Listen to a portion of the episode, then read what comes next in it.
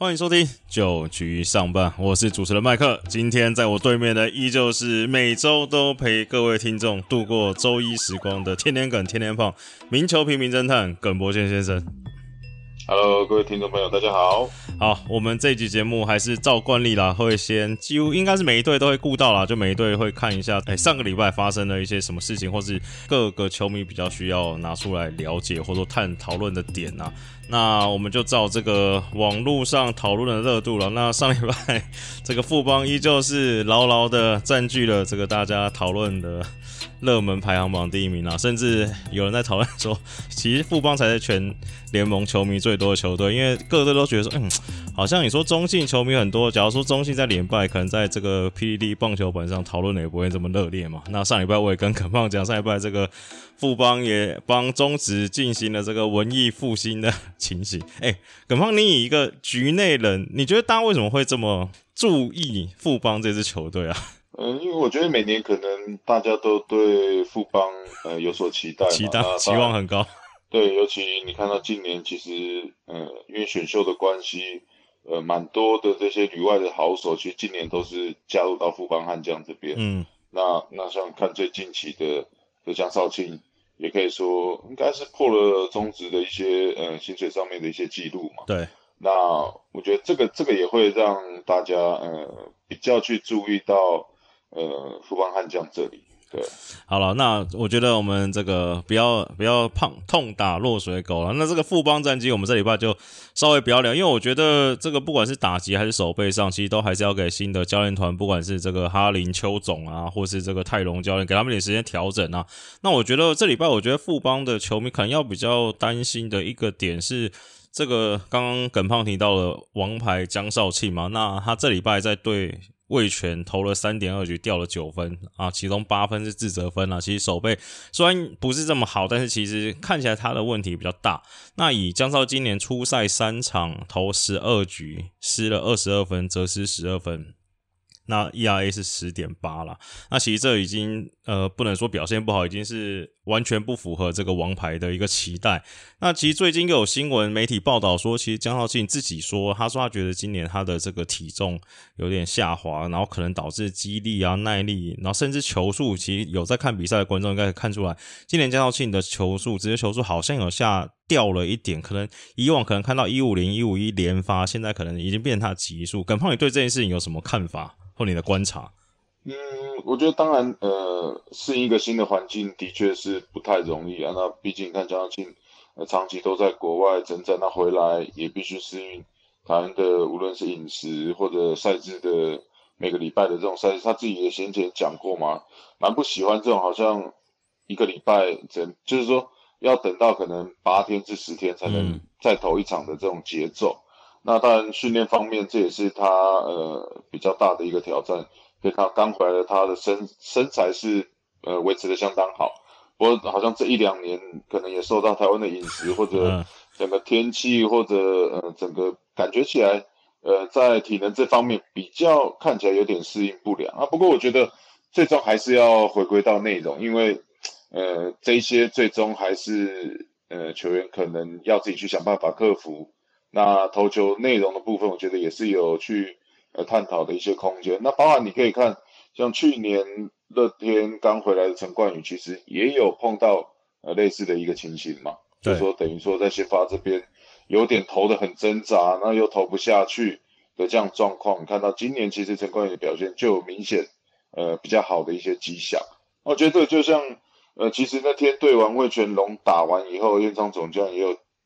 人家有去问嘛，就是说，诶以往你知道的江少庆跟现在到底差别在哪？因为嗯，毕竟这个燕章总教练也是这个敌方嘛，对对面的这边他也不可能说来让这个叶总调一下、嗯啊。其实他也一句话，我觉得也呃很重要，就是说江少庆必须回归，再去想到他的优势是什么啊。当然有的时候我们常讲嘛，说你回到中华职棒，你要适应中华职棒的打者。呃，很多东西，甚至整个节奏，可是最终还是说你原本投球的一个优势。那以往我们知道江少庆是呃他的这个四缝线是比较沉重，甚至有这种深卡球的一个轨迹。哦，当时江少庆在中华队的时候，大家都觉得他是有点像这种王建民的一个接班人嘛。那再加上其实他本身就有一个不错的曲球，那跟变速球。那上一场比赛看起来他的控球，呃，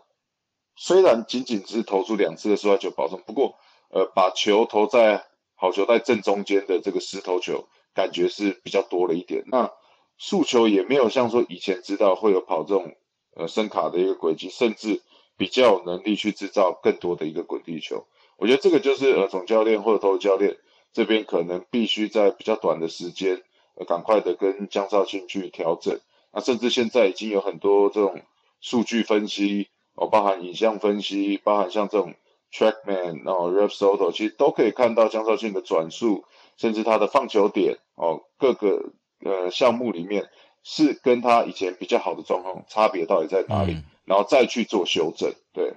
对啊，因为就像刚才那个耿胖讲到这些科学分析嘛，因为除了江兆庆的状况之外，那其实富邦的牛棚呃曾俊岳虽然呃上礼拜有一场这个被九局龙痛击了一场，但是因为今年其实，在转播的时候有看中华职棒的观众朋友应该都可以发现，就是他们今年有多提供一个那个转速了，就除了以往的那种什么好球带、什么路雷进雷角度，今年有多一个转速，那其实大家都发现哇，这个曾俊岳这个投手他的直球转速竟然超过两千六，那好像看了一下数据，这好像已经是有点逼近这个大联盟的转速了啦。那那再加上一些好像有一些特别的训练方法，跟泡泡稍微帮大家介绍一下。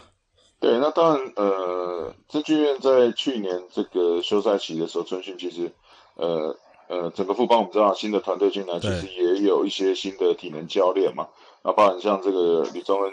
教练。哦，也带入了他的一些训练。他最著名就是说，当时期，一呃，他是从文化大学被聘请过来嘛。对。那文化大学我们知道这边有很多呃具有很好能力，包含速度相当快，甚至打击炮呃相当好的一些选手。那也都是透过他这样的一些重量训练嘛。嗯。那其中有一项这个农夫走路哦。农夫走路。农夫走路，就是说，呃，以往我们常看到这些。就是说，你会拿着比较重的一个杠铃，嗯，然后其实你不用去做什么深蹲啊，其他动作，就是你就呃会照着教练给你走的一个距离哦，比如说你走呃二十公尺以后再绕回来，其实你在拿这个重量的时候，呃，从你的大腿肌到你的背肌，甚至我觉得更重要的一个就是他提到的你的握力，我觉得这个是现代棒球大家呃比较去少注意到的。呃，以往我还记得我们在高中或高中时期上课的时候，呃，都会偷偷拿一个握力器，哦，对，就那个在手在那捏来捏去，对，不断的压，对，那甚至说以前我们没有那么注重大肌肉的时候，我们都是不断的做我们手腕的力量，对，哦，以往我们都知道投球要靠手腕，打击要靠手腕，嗯，不过现代的科学好像把你的大肌肉做得更发达，那往往去忽略到你手指头这边的力量，那投球转速，其实我问过。呃，很多投手，包括我们自己的感觉，甚至那些打者，也都认为说，你的指力哦，如果越强的话，代表说你可以施压在这颗球上面的力量跟能量会越好。嗯，那相信也也有可能说，今年这样子让曾建曾俊岳整个握力提升以后，所以可以看到他的转速今年是很好，那甚至说他的均速呃也维持得更好，甚至你看整个呃呃曾俊岳的一个身形，其实从比赛可以看起来。的确是更加的强壮，总有大一号的感觉，对不对？对。哎，转速跟转速是跟直球的，譬如说尾劲，还有什么上漂那些比较有关系吗？跟那种沉不沉重比较没有关系，对不对？对，那你越沉的话，应该转速会越少。就是你说来到本垒板，嗯，就我们说的嘛，呃，越少往下掉的话，代表你的呃尾劲是越好的，所以尾劲越好，也代表说你必须要更多的转速去维持 OK 这样子的一个尾劲，嗯。好，那聊完了富邦，接下来聊一下这个联盟龙头乐天桃园啊。那乐天桃园其实这个打线，其实今年以正常来看的话，其实他们打线没有到大家以往认知的强大者，譬如说陈俊秀啊、小胖啊、朱宇贤，其实还没有调整到这个之前大家对他们的期待。但是其实现在打线，除了几个年轻小将之外，其实最耀眼的就是这个林立啊，那林立在今年重新回到了这个算比较熟悉的内野防区，在二垒的位置上，那以手背上的稳定性来说也相当不错。那现在的打击成绩真的非常恐怖，让我打开网页来看一下。他现林立现在这个打击三围是打击率三成五，上垒率四成零三，长打率六成一七。在各项数据中，他现在是这个安打王、全垒打王，然后打点王、盗垒第二名，打击率第五名。耿胖，你怎么看这个林立今年这个所扮演所谓这个核弹头的角色？呃，那我我觉得还是说一个选手哦，他的一个安定感啊，那他至少说，呃，知道今年很确定，我就是以这个二垒做一个开机目标。那即便他现在手背也是有一点点的状况了，不过呃球球员有时候就这样嘛，至少我知道呃今天如果我表现不好，明天还有机会。那至少呃那看林立其实开季就打得相当好哦，我就像你刚刚讲，无论长打呃打击率、上垒率这些都是排在联盟甚至整个球队呃前段班的。那林立本身也是一个很好的选手啊，那。呃，先前像二零二零年、二零二一，多多少少我觉得都是受到呃手背的一些状况啊，甚至说常常的要把它，甚至去年还要把它调到外野，对，哦，去增加一些上场的空间，对啊。不过赵林立的的这个棒子来讲，应该是你要想办法让他上更多的机会才对，对，所以我觉得呃，今年呃，包含整个呃这个乐天桃园，其实教练团也有一些改变。啊，龙猫总教练，我相信今年整个完整的春训，哦，也看到了这些球员，呃，他们的一些进步，甚至他们的一些呃在场上的一些竞争力。对啊，那其实到讲到这个桃园整体打线的状况，那其实我觉得对手看通常会比较准啊。那因为这个上礼拜刚好跟同一师，虽然两边算平分秋色，那同一师的这个林月平总教练以及这个外野三帅之一的陈杰宪两个人在受访时候都说。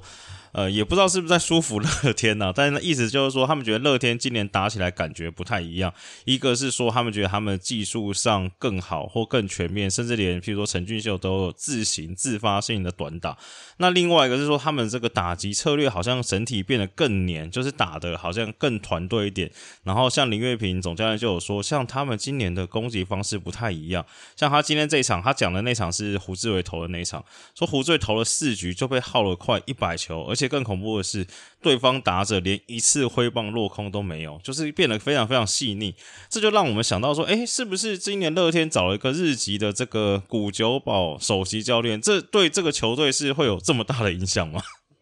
我当然说，呃，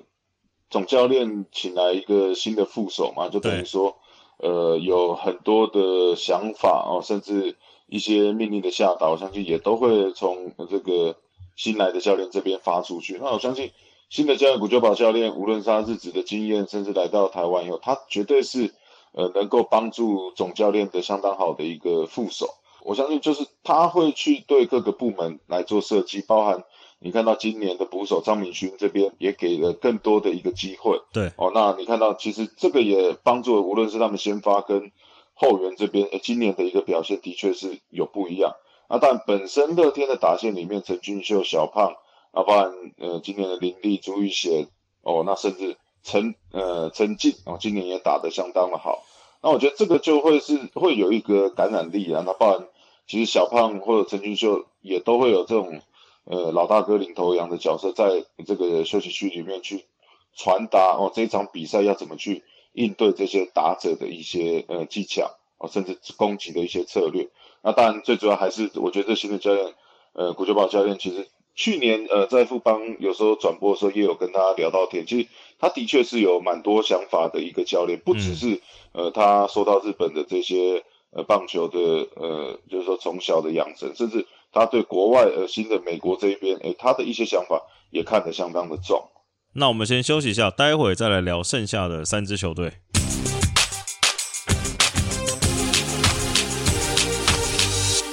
欢迎回来，九局上半这阶段，我们开始来聊这个南霸天同一师啦。就我觉得统一真的也算是还蛮不容易。这个在伤兵频频出现，这礼拜又伤了这个胡大哥的状况之下，这战绩还能维持啊，咬住已经算非常厉害。但今年对这礼拜最有名的就是这个所谓的大饼实验室，终于把这个许多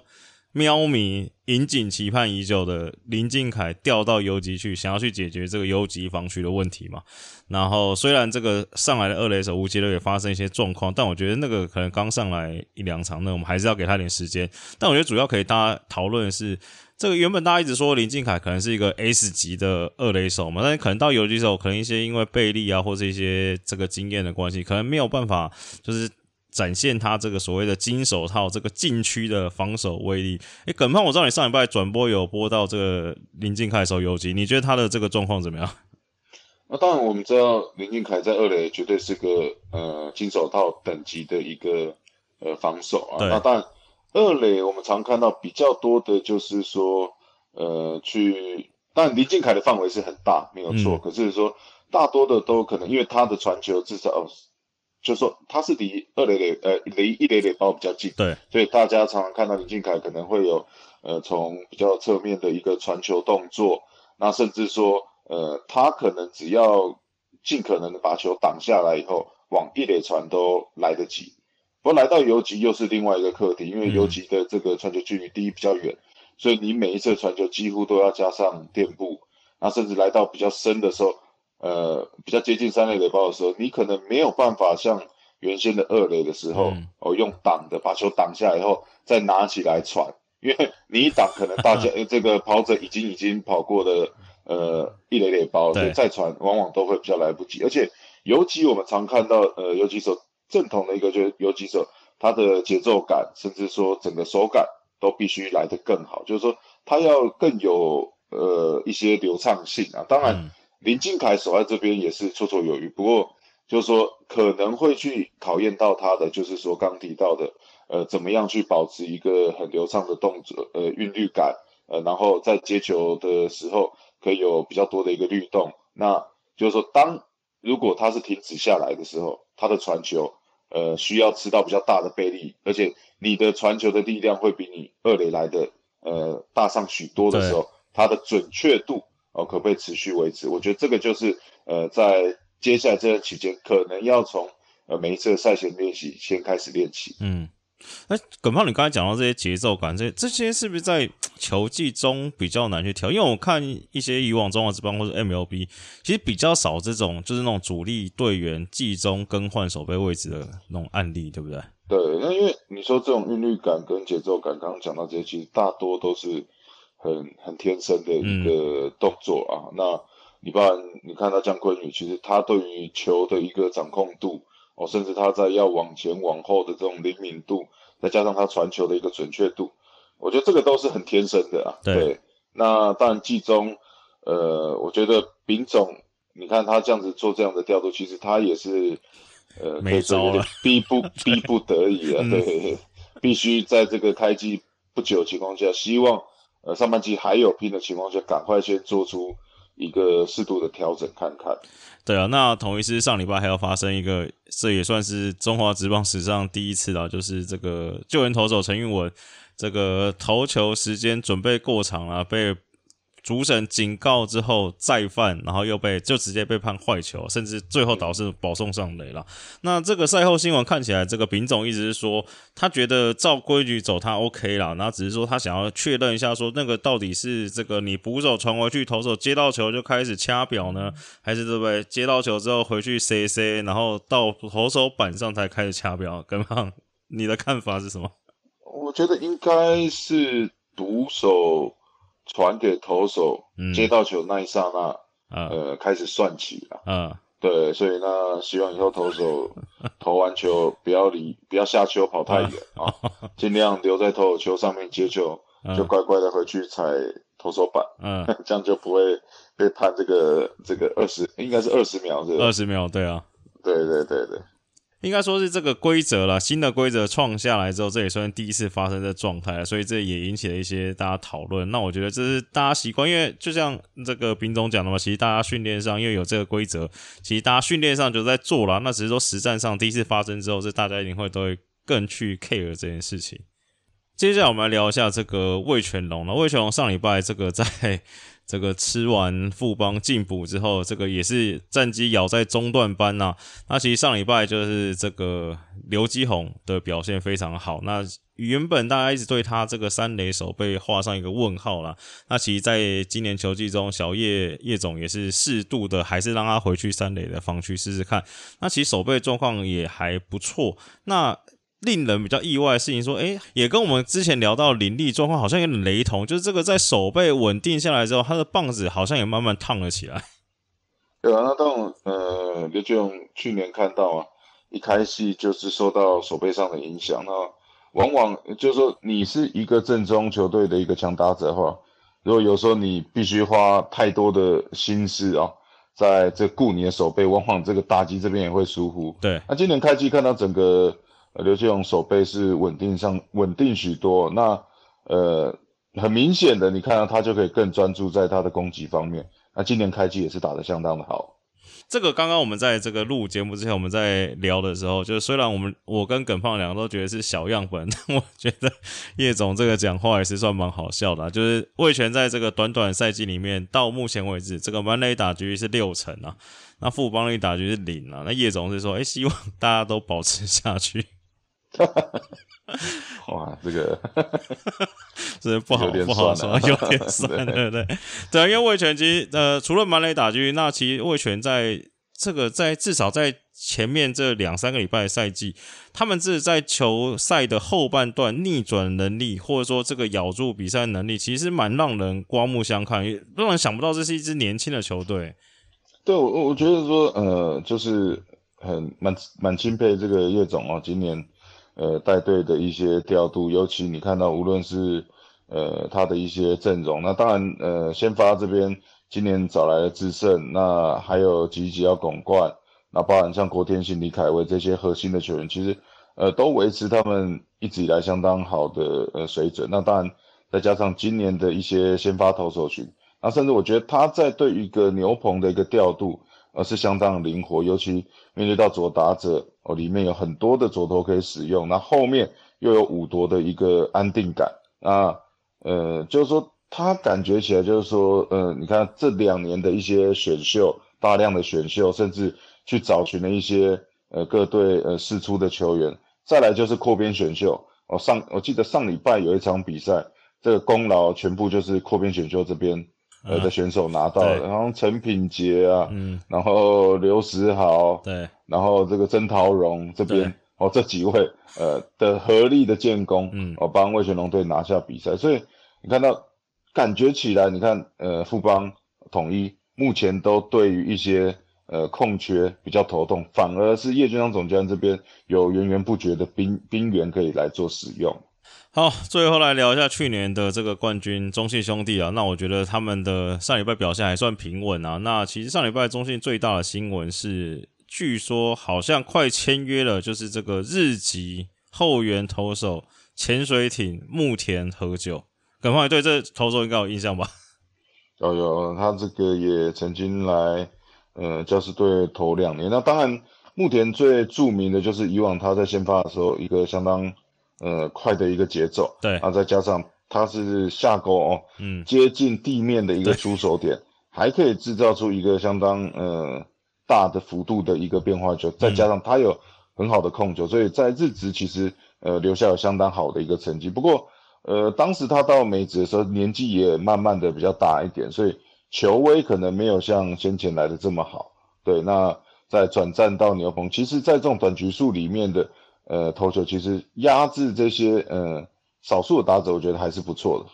所以基本上看起来，中中信找他来是要补牛棚的缺，对不对？那这样这样的羊头羊炮的这个安排，不就赶快来预测一下好了？我觉得我蛮好奇，他们这样羊羊这样的名额会怎么样配置的？因为我觉得应该还是要照像呃先前我们讲的嘛，大家都觉得弗莱西应该会留在一军，不过。可以看到，你先发缺的时候，你就必须把像魔力留下来。对，那我觉得这个也是要看呃整个整体本土球员的一些运作啊。那如果陈家驹持持续有好的表现，甚至跟呃投手这边搭配的也相当不错，像陈家驹可能呃持续会呃留在一军这边，那一样弗莱奇就是随队的待命。那刚提到木田和久来了以后，我觉得这还是需要花一些时间嘛，毕竟他还要来适应一下，可能要先在二军呃投一些比赛哦。那在呃投球的一个内容，可能呃跟佛斯特投教练，甚至林文柱总监这边，可能还会去探讨一下他现在对于中华职棒的选手的一个压制能力。那再来可能就要看看呃比如说吴俊伟、李正昌，甚至呃现在还没有回到一军的蔡奇哲，有没有办法赶快的归队？如果中间这边七八九局，呃，出现了一些状况的话，我觉得，木田和久可能还是会有机会先上来，呃，尝试看看，顶一下这样子。对。好，那这个五队上礼拜的一些重点的新闻，我们也当大家回顾了一下啦。那接下来这个单元算是我们新的一个尝试，就是我稍微整理了一下上礼拜这个各个位置表现比较好的球员呐。那有些可能大家没有注意到，那大家在接下来比赛可以去关注了。那从捕手开始，好，捕手这个比较没有悬念。上礼拜这个吉吉吉奥拱冠，上礼拜总共获得十八个打数，敲出八支安打，还有两支长打，一支二垒安打，一支三垒安打了。嗯，那诶，恐怕，你会你会担心他的长打？我说说全垒打好像支数比较少的状况吗？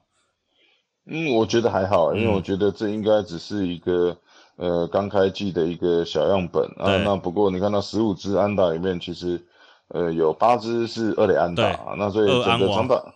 对整个长打的表现，我觉得对于球队的贡献也是相当的好。对，那在捕手方面，除了这个吉利吉劳之外，其实像刚才耿胖讲，陈家驹上礼拜也是十一支四啊。那其实不，呃，统一的林黛安琪打的也不错，也是九支四。那只是他的这个打击可能有被其他的，像比如说柯玉明、陈崇宇分掉这样子。那在易磊其实这个这个竞争非常激烈了，就是这个拿莫一样，上礼拜这个十六支七，还有这个一支二垒安打跟一支全垒打硬拼这个中信兄弟的许基宏，这更恐怖，十九支十，这应该还是要把这个所谓岩上九人的奖项颁给许基宏吧？对，那毕竟他现在是打击排行榜呃第一名啊，三乘六二的一个打击率，那包含了两发的一个全垒打。那今年的呃许继宏相当不一样，你可以看到今年打的相当好，甚至已经站得相当稳啊，中兄弟第四棒的一个位置。对，那其实，在统一这边，其实小将施冠宇有八支三啊，那这个大学长就不用讲，十支三，还有一支这个二垒安打也是蛮厉，一垒安打最远的一垒安打。那在二垒方面，那不用提，就是我们原本讲今这礼拜节目有提到的这个林立嘛，上礼拜其实也是也算还是很高档，打交出了十六支七的表现呢。那三垒的话，其实就是这个刘基宏跟梁家龙之争啊。刘继宏上礼拜是十九支六，然后有三支雷安达；梁家龙是十三支五，但是都是一雷安达为主。这应该颁给刘继宏，应该不为过吧？啊，没有问题。好，那游击这边，这个大家其实有在关心，那一定要知道，其实姜昆宇小可爱，其实开机到现在打局状况一直都不错嘛。那上礼拜也是算维持的很好，十四支四，还有一支全垒打跟一支三垒打的演出。但大家可能会比较意外的事情是，其实这个大家都说魏权的游击是动嘛，那其实魏权的游击手上礼拜张振宇是交出了十八支六，也算是还蛮称职的表现。对，那呃，其实张振宇的话。也是魏全龙队，其实近期看起来应该会是相当极力栽培的一个游击手哦，无论是他的打击稳定度，甚至他的一个手背的范围，其实都可以媲美姜昆宇。对，那其实剩下两队哦，其实游击这里游击这个防区上礼拜打的都不错啊，这个临危代班的马杰森也是十二之二，那这个副帮 王胜伟老将也是交出了十之三的表现。好，那最后外野手，其实我们整个通篇来看呢，我找了三个打击比较突出，一个是郭天信，二十二支七，两支二垒安打；那陈杰宪十五支五，然后一支二垒安打，一支三垒安打。跟刚刚提到陈进，陈静我就可以特别出来聊一下，其实不只是他交出十七支六的表现，那其实他在第二棒扮演这个承上启下，还有他这个棒子非常非常黏，我觉得也是这个乐天现在打击成绩非常好的一个很重要的因素。对，那你看陈静今年可以站稳，呃，等于说乐天桃园的中外野的一个位置，我觉得相当的不容易啊。现在今年你看到，几乎这个位置就是被陈晨威给霸占住了。那今年呃陈静的一个打击能力，现在通上二十支安打，那里面也有四支的这个二垒安打。那其实他最好的就是说他的三振率并不高，那你要三振他很困难。就像刚刚提到，呃，可能整场比赛，呃。整个乐天的打线，你你要你不要说三振，你要让他们挥空都已经很困难啊。陈进今今年在这个地方也扮演的相当好啊，今年还有呃五次的一个盗垒成功，那再加上第二棒的一个位置，你看到龙王总教练可能在比赛后半段需要呃推进哦一些战术的下达，其实陈进这边也都扮演的相当好。好，那轮到这个投手的部门啊。投手上礼拜表现特，我找了一个羊头跟一个土头了。土头的话就是这个老虎黄子鹏，上礼拜八局只掉一分啊，被打七支安打，送出六 K。那羊头那就这不多说了，那就是这个兄弟的泰迪大哥。嗯，泰迪，泰迪，对，泰迪去年，呃，不是上个礼拜，呃，也投出了一场完封胜嘛。对，那其实整个金况来到。呃，中兄弟还是维持跟他在这个统一师对一模一样的好表现。你看这个整个中兄弟左右护法泰迪加上德保啦，哇，那如果再来一个这个日志的潜水艇，哇，整个呃投手布局相当可怕。好，那其实，在救援投手方面，上礼拜其实救援投手表现都不是很稳定啊，就是各队的 closer 除了乐天的豪进之外，各队。本土的 closer 大家都是轮流爆炸的状况。那其实我看了一下，其实有一个选手可以提出来让大家了解一下，就是这个魏权的陈冠伟啦。他上礼拜是出赛两场，然后缴出诶丢三 K 没有掉分，只被打出一一支安打，然后拿下了一胜。那他在今年投到现在，其实出赛了五场，到现在都还没有掉分，然后现在是三次中继拿着，现在是目前是中继王了。对，那你看到。呃，今年目前为止，刚刚说的五次的一个中继，仅仅被打出一支安打跟六次的三振，那这可能也算是院长总教练的一个秘密武器。那甚至说，呃，在赛季开赛之前都有预估说，呃，陈冠伟也有机会接下魏全龙 closer 的一个角色。那最主要你看到他的一个高压的一个出手，再加上呃大角度的需求，现今好像比较少这样类型的投手哦，所以。当他上场投球是相当有主宰力。好，那刚刚是我们帮大家整理出上礼拜表现各个位置表现特别好的一些选手了。那在接下来的节目中，我们会陆续帮大家追踪，让大家知道谁的最近近况很火烫啊，或是有谁其实打的很好，但其实大家好像这个媒体报道也不是很多，大家没有发现。那最后还是要进入这个直球对决单元，这礼拜有两题。第一题，好，先从比较简单一题。好，这这个网友这个提问，在我们社团、脸书社团、九局上班社团提问说，诶，有一个规则想要请问一下这个耿胖啊，就是在在上个礼拜，就是林月平总监很生气那个本垒那个 play 嘛，那他意思是说，假如说这个跑者跑过去没有摸到本垒板，但是捕手没有 take 到的话，那这分是算还是不算？呃，在对方就是说，在守备这一方没有去提出挑战，嗯，哦，跟主审讲说，呃，他没有去摸到本垒板，嗯。的话，呃，这一分就是直接算了，嗯，那主审在这里也不会比 safe 或 out，因为一个没有摸到雷包嘛，嗯啊，一个没有去做 take 的动作，所以，呃，这两个等于说，呃，动作是都没有完成，嗯，对对对，那所以。可是，如果你还是要去做一个呃，最终去做一个 take 的一个动作，才会去判出局。对对，哦，那其实等于是你只要看主审什么动作都没有做，就大概知道。对，你要赶快去做一个补做一个这个 take 的动作。OK OK。好，那至于这个是比较是规则的问题嘛？这个好像是跟上次苏老师讲，意思说就是你要去你要去触情裁决，裁判才能判嘛，就是裁判不会主动说什么没有踩到。好，对，主裁判没办法站在你这一边。好，下一个是这个网友也是在我们的脸书社团提问，这也是算耿胖的专业了，他是有。问关于宋文华的看法了。那其实他说，一直说宋文华今年从跳级直升三 A 了，然后其实在用九十迈的直球搭配变化球担任，主要担任是球队中继投手，其实投的还不错。那只是这样的的中继类型的投手在大联盟可能比较少见啊。那想要了解一下教室对宋文华的定位，因为就是。大家都知道宋文华可能之前高中、大学、高中出去的时候，其实极速可能有到九十五迈左右。那感觉现在这个速度掉下来，不知道是这个教师队培养他的方式，或者说定位上的问题。没有，当然现在看到啊，这几年的定位大概就是以中继后援为做出发。那其实去年呃也算是呃小宋投出在呃美国职棒这边最好的一年嘛。你看，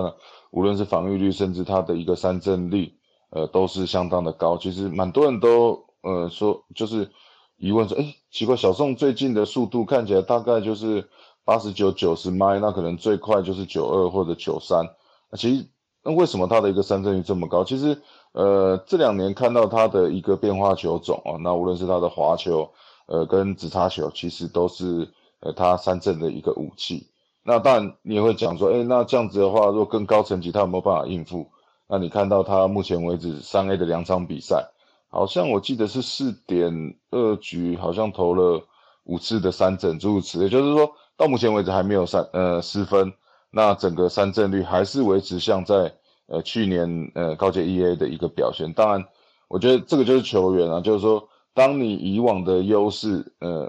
已经不在的时候，你要怎么去赶快的做转换？但以往中华可能觉得，呃，九三九五的诉求是他的优势。不过现在的一些变化球种，如果他可以控在好的一个进雷点，他的直球其实看起来也会有相当的威力。好，以上就是这礼拜九局上班的节目了。那喜欢我们的听众朋友，也呼吁大家还是要继续帮我们留言啊。譬如说有问题想要问直球对决的，也帮我们寄信到我们信箱，或是在我们脸书社团上直接留言给我们，我们也会帮你这个耿胖也会帮你做一些精辟的见解啦。那在这个你们收听的平台上，不管是 Apple 啊，或是 Spotify、Google、KKBox，也都帮我们留下五星好评跟订阅。那我是主持人麦克，感谢大家今天收。收听，大家拜拜，拜拜。